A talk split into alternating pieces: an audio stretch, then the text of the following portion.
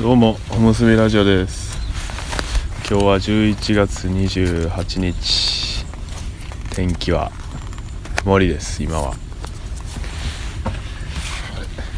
えー、っと 何回目かな？63個目ぐらいかな。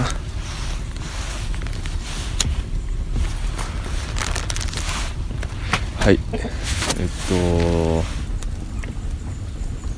2週間ぐらい空いた気がするな。けど前のやつが確か稲こぎの音だけやったんでえー、それを含めないとすると1ヶ月以上経ってんか。はい。で今はですね傾斜の前の広場で、えー、肉丸たちをその広場に話しながら焚き火絞って撮ってます。多分音を拾うかな。どうぞ肉丸さん。はい。肉丸たちはだいぶ大きくなってきてもう何ヶ月経つんや。えー、6月末？7 8 9 10ん？いつ生まれたんやったっけ？8910今で4ヶ月ぐらいか。うん。3羽おるんですけど肉丸は。肉丸っていうのがまあひよこのことですけど。うん。です。トサカがねちょっと出てきだしてて1羽がオスっぽい。あと2羽はメスかな多分。トサカの出具合から言うと。そうであってほしい。オスそんないらんし。なんやったら 3羽全部メスでもよかったんですけど。熱っ。やっぱりあれやな。竹はよう思いますね。燃えすぎるぐらい燃える。暑いで。来たかんで。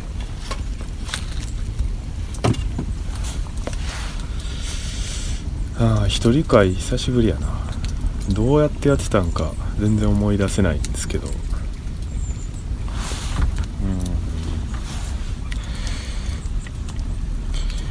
ん。そう。まあ話すことといえばあれですね。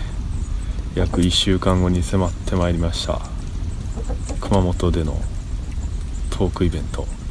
1週間後？やんな。えー、っと。そうですね。あと1週間と2日は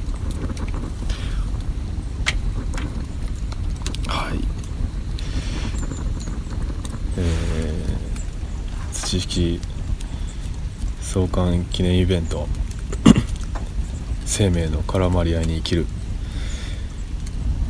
in 長崎書店リトルスターホール。ですけどあの正直僕はめっちゃ緊張してます。なんでかというとまあ第一に定談イベントということで僕とと2人っていうのがまあ奥野克美さんと石倉俊明さんでもう現役バリバリの学者さんたちなんで、ね、そんな方々と多くの人の前でしゃべるっていう経験がまあないのでそうで会場もまた大きくて今までにないほど大きいんで怖いですね。人集まらんかったらカッコつかんし。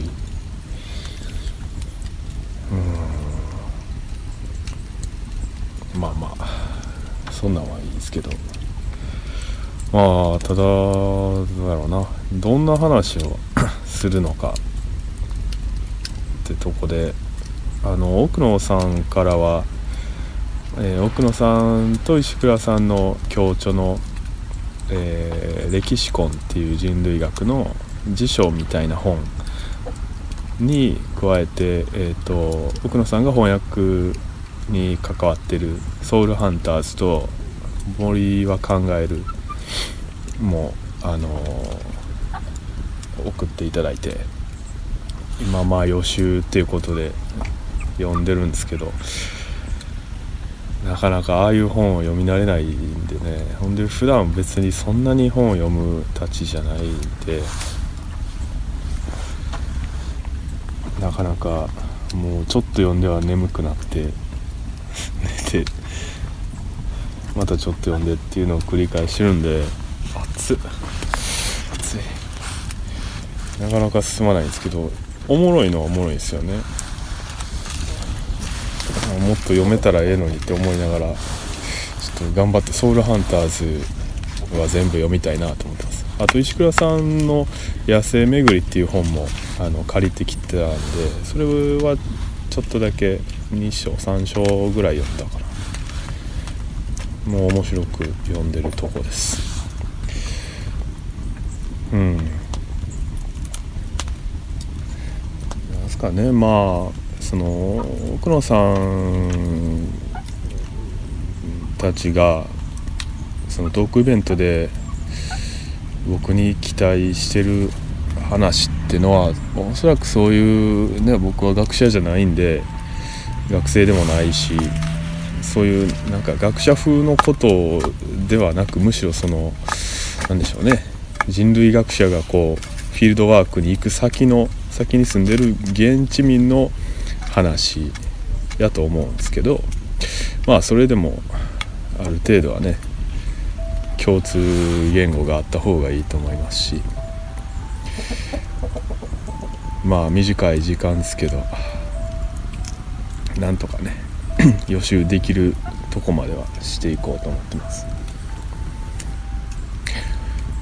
うんまあそんなとこですけどまあ、それにしても土式をにとってはあの今現時点で最善の読者というか理解者に取り上げてもらったなって思ってます。まあブログにも奥野克美さんからの熱烈なご紹介についてっていうタイトルで一本記事書きましたけどこれ以上ないって人にあの取り上げてもらったなと思います。あの何でしょうね。奥野さんが突然ツイッターで紹介してくれはって。あ僕はねあの前の三田宗介さんとは違って別に何の策も浪してないので 何の働きかけもしてせずにたまたま奥野さんは近所のあの本屋さんで手に取って買うてくれはった。んでえらいあの気に入ってくれはってで紹介してくれはった。っていうことでだから何もしてないんでねびっくりしましたよね余計に。うん、でそのまあ紹介ツイートもそうですしあと石倉さんがあの最近イベントのことあの Facebook とか Twitter であの告知出してくれてはりましたけどまあそのそこで書かれてる知識のその紹介の部分っていうのがやっぱり何でしょうね。さすがそういう人類学でしかもマルチスピーシーズ人類学って言ってやってはる人たちだけあってすごくそのあのこっち僕が特に取り上げてほしいって思ってるまさにそこをあのしっかり読んでくれてはるなって思いましたね。どんなんか読んだ方がいいか。えっ、と石倉さんのが先出てくるか。えっ、とね読みます。耕さない農耕をする市内の中華にあることと考え田畑を異種生物との共存の場とする複数種のライフマガジンイコール土式。12月7日に熊本市の長崎書店で著者の東千賀さん人類学者の奥野克美さんと観光記念の定談を開催します。ということでそう。で奥野さんのはえー、っと。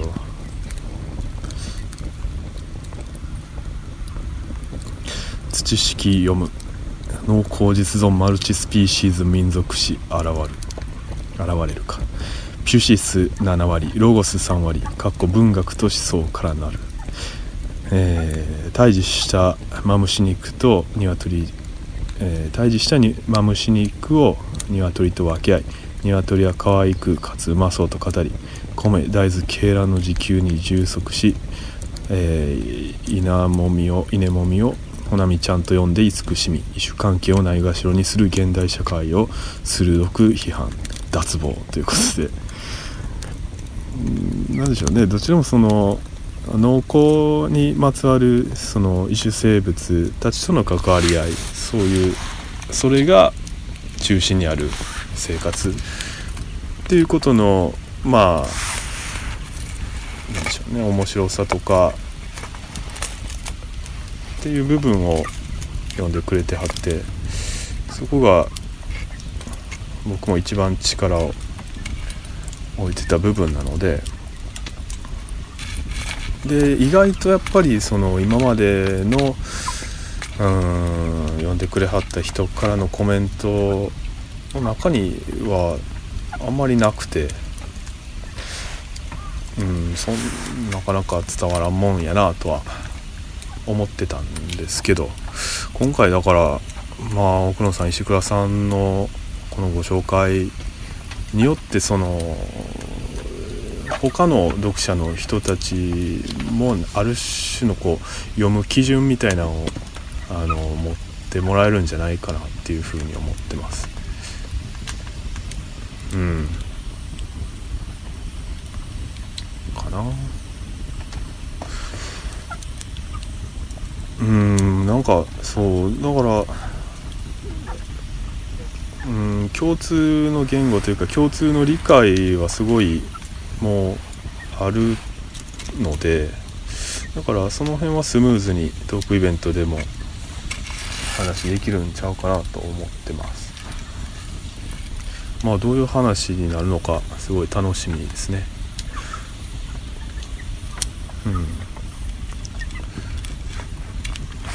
う。でさっき予習であの本を読んでると言いましたが「ソウルハンターズ」を特にあの力入れて読んでてめちゃくちゃ面白いですね。あれはレーン・ウィラースレフっていう人が書いた本でシベリアの狩猟民、えー、ユカギールと呼ばれる人たち、についての本なんですけど僕はまあその単純にユカギールの人たちの考え方とか宇宙観世界観とかの話も面白いんですけどそのえっ、ー、とそれと僕自身との違いとか僕はまあ狩猟はまだ全然やれてないですけど基本農耕をしてる農耕民なのでその僕の考え方の違いとかいろいろ考えながら読んでて、うん、ユカギルたちはこう考えるのかと。で対してそういう時自分はどう考えるかとか思いながら読んでます。うん。で何でしょうね。まあゆかぎるの人たちもそうですしまあ奥野さんのあのアリゴメにも書かれてたえっ、ー、とあのボルネオ島のプナンもそうですけど狩猟民で。やっぱり現代におるってことはやっぱり嫌をなくこう現代文明との接点というのはあのまあ、えー、少しまあ程度の差はありますけどまああると。うん。プランカってなんかタバコとなんかあれはイカギールかバコとなんかとなんか。忘れたけど。はあの西洋から仕入れてる。でおそらくプナも車使ったりしてたんでそういう接点はあると。あとはまあ銃を使うってますもんねどっちも。銃もそういう文明側から仕入れてるんでしょうし。まあだからそういう、うん、文明側との接点を持つとまあいろいろと歪みというか問題も生まれてくるようでその辺も面白いなと思ってます。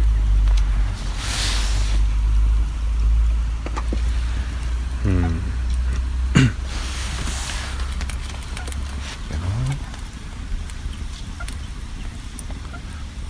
はそう特にユカギールの人たちなんかはユカギールに限らない考え方みたいですけどうんもう獲物例えばヘラジカなんかおったらおっただけ取る。その日取れるだけ取るみたいで。で必ずしもそれは言ったらいらなくても取る。みたいで。で森からその村に持って帰れない場合はもう希少部位だけ取って その場に捨てとくみたいなそういう報告が書いてありましたけど。でそれが一見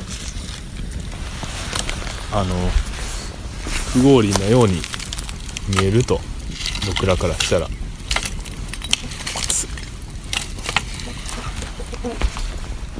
けどそれをなんで彼らはやってるのか。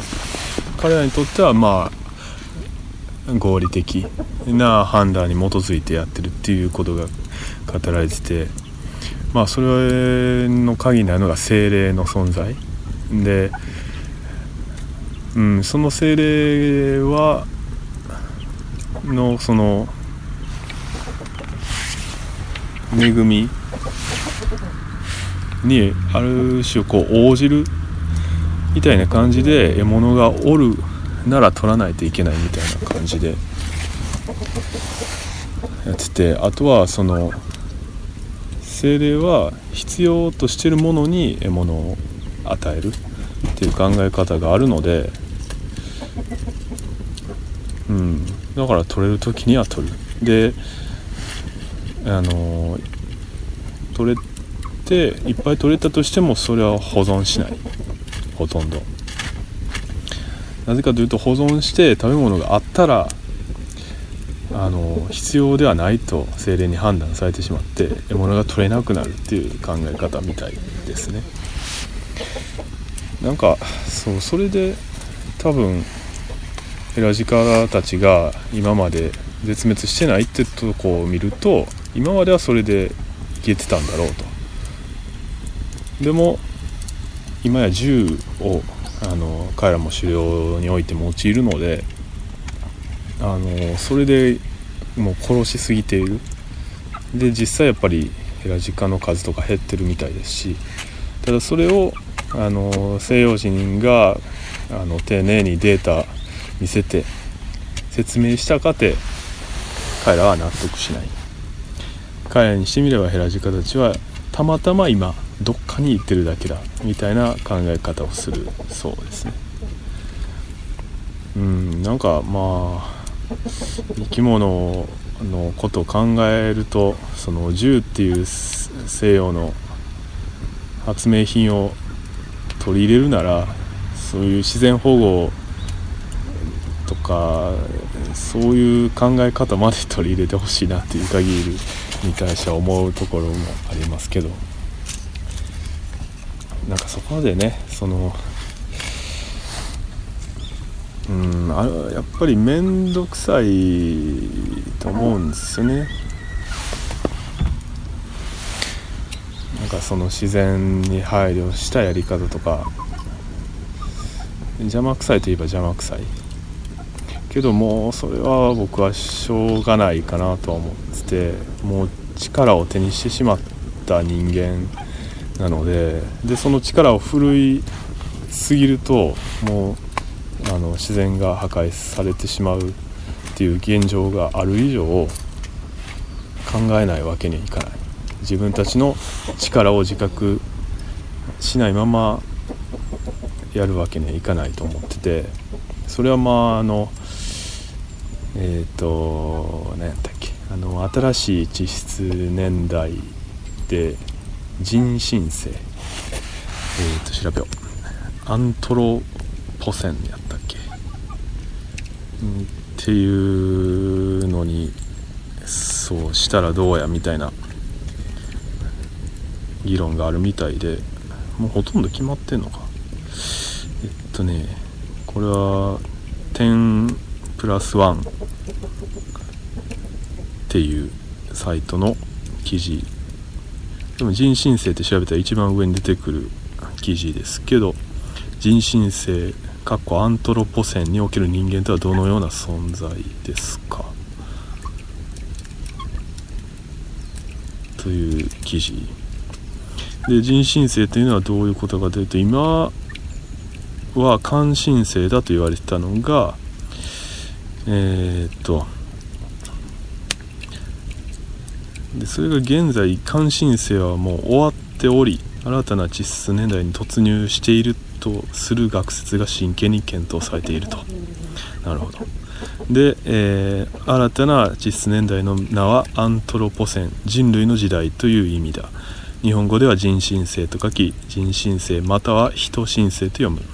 人類の活動がかつての小惑星の衝突や火山の大噴火に匹敵するような地質学的な変化を地球に刻み込んでいることを表す心臓語であるということでまあこうやって地質年代にまで「人」っていう文字を入れようかっていう議論があるぐらい人間のあの活動っていうのはある種破壊的になってきてる、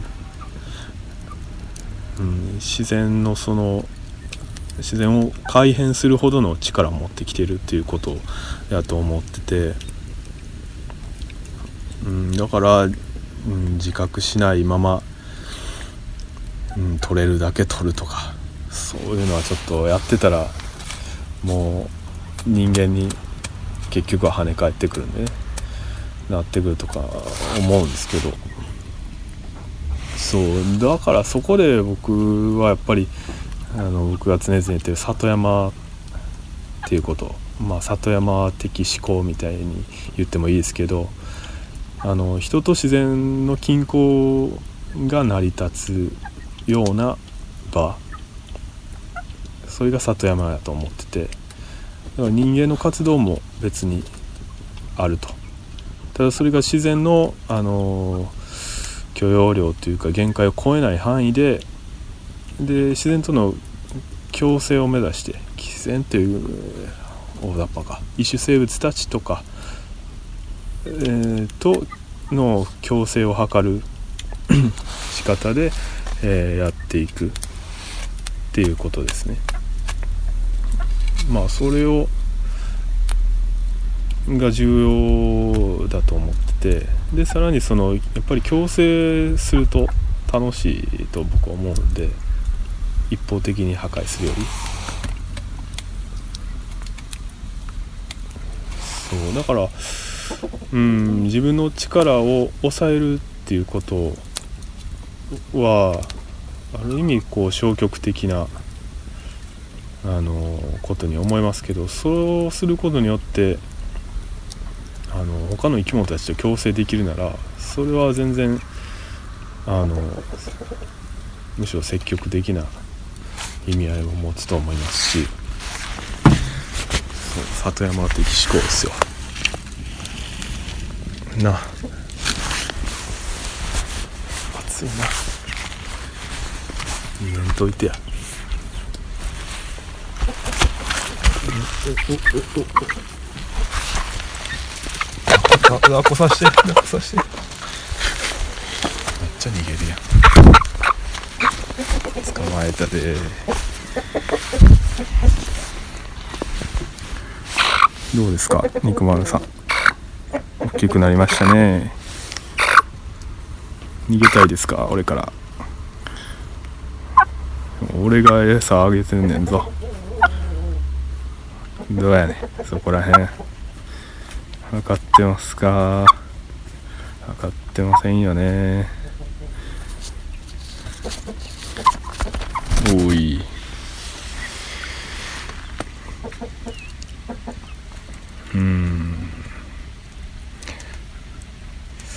ですか？あ最近の話をしましょうか。まあツイートしましたけど最近大豆にやっと名前を付けまして鶏にニック、えー、米にほなみちゃんとつけててでなおかつ土式に米大豆鶏卵っていう記事を変えてるのに大豆には未だに名前を付けてなかったと。僕は早くつけたいなとは思ってたんですけどいいのが浮かばなくてそれでつけてなかったんですけど最近ちょっとつけようと思って真剣に検討したところ飛騨牛に決定いたしました。だからほなみちゃん飛騨牛ニックっていう その3種文字通り3種ですね。3種の神器。農公民の3種の神器ですよ。揃いましたね。飛騨牛なんで飛騨牛なのかはまあツイート見てもらったらいいけどあの畑の肉というふうに大豆は 結構一般的に呼ばれてるみたいですけどウィキペディア見たら畑の牛肉とも呼ばれるみたいな書いてあってほうと思って。ほんで畑の牛と考えでさらにあの畑っていう漢字を分解して「ひ」と「た」ほんでそこに牛をつけて飛騨牛ってことであのほまもんの飛騨牛の人に怒られそうですけどまあ漢字は使わないんでね。ひらがなで飛騨牛ってことで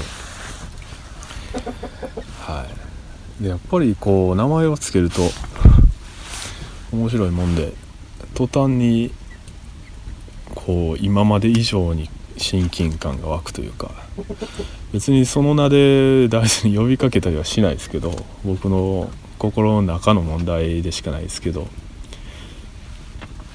なんかねやっぱり大豆っていう一般的な名称よりなんか自分の育ててる大豆にはは飛騨牛ってことにしようと思うと、まあ、よりなんか近づいたような気もしますし大豆に限らないですけどね。ほなみちゃんもニックたちもそうですけど。まあ名前名付け。っていうのはまあちょっと暴力的でもありますけどね。うん。まあまああの親しみを込めてやることですわね。名付けは。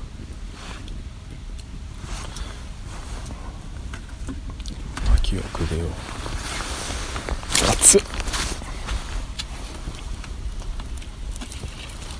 今日はね雨って聞いてたんでほとんど何も作業はやっておりません。そんな降らんかったんですけど。午前中は稲子取りに行ったなそういや。そう11月ももう終わりですけど稲子はまだおるんですよね。あのまあもうほとんど小羽稲子ばっかりですけどね。あとおんぶバッタのちっちゃいのがたまにおるかなってぐらい。あとコオロギとちょっと小羽稲子はねもう餌として優秀ですね。去年も確か12月入ってからも取れた気するな。量は確かに減ってますけど、まあ、元から一番ここらでは多い種類やしうんみんなの餌になってくれてる生き物ですね。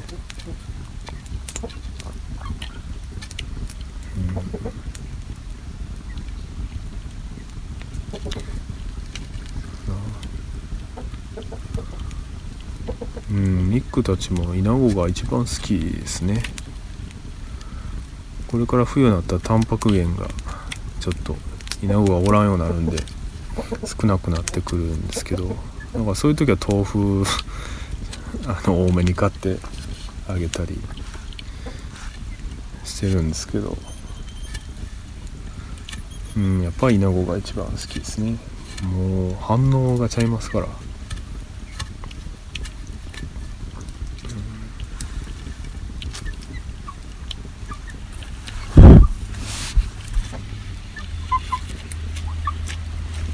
ん、あと最近のことはああ干し柿ね。それももうツイートしたからええか。縄のない方。体験じゃないですけどなんかみんなでこたつこたつじゃあかんな。外じゃないとあかな。焚き火絞って縄なうとかそんなイベントしてみたいですね。焚き火イベントもしたいしやろやったらいいんか。どでかい焚き火をやりながら周りで縄をなう。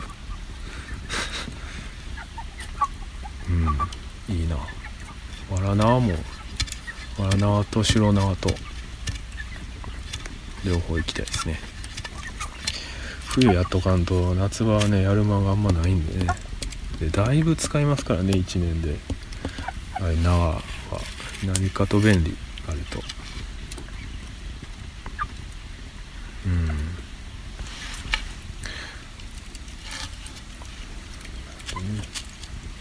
いやーでも熊本楽しみやな。緊張するけどシンポジウムも楽しみですしね。その定談の翌日にある12月8日か。食糖肉の主的展開っていう、うん、タイトルの。いろんな分野の方が来るみたいですからもともとそれに行こうとしてたんですよね。うん。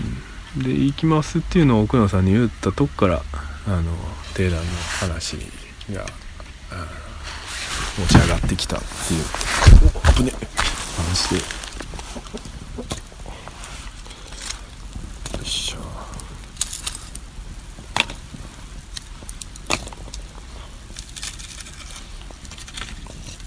そう。ああとはこれはツイートしたしブログにも書いたことですけどあの田んぼの上の山の木をどんどん切っていきたいなと思ってます。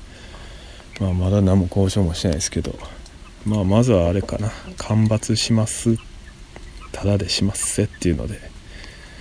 あのやっていくしかないかな。である程度その間伐したら光もちょっと入るしこっちが上にでもだんだんまあ木も生えてくるでしょうけどね。ちょっと雑木林に戻したくて。もう一大プロジェクトですよ。僕の一生で多分終わらないですけどまあ誰かが始めなあかんのでね。木切るのおもろいし。最近チェーンソーの使う仕事を誘ってもらえることが多くなって。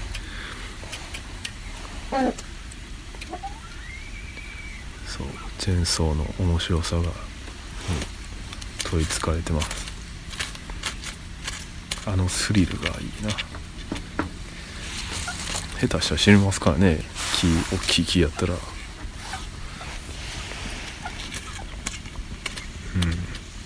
そやな。そのあれやな。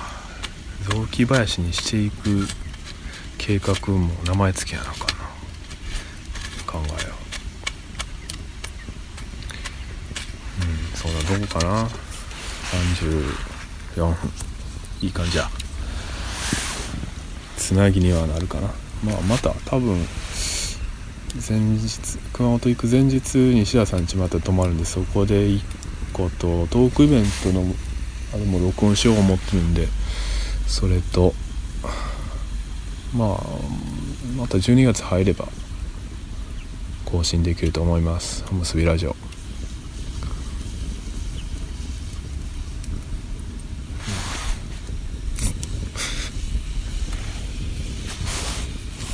今肉丸がね。長い草。なんかあれ稲かかな。草を食うてるんですけどその長いんでなかなか飲み込めないとこにもう一匹がもう一羽やってきて箸をあの加えるというあのポッキー ポッキーゲーム？みたいになってましたね。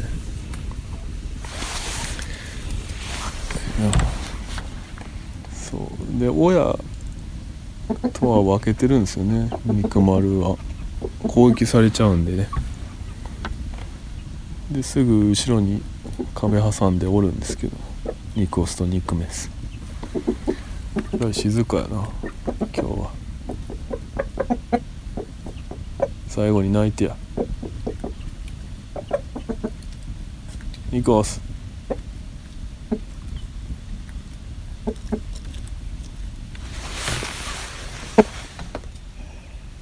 泣きませんか？続きますか？はいほんじゃ終わります。はいさよなら。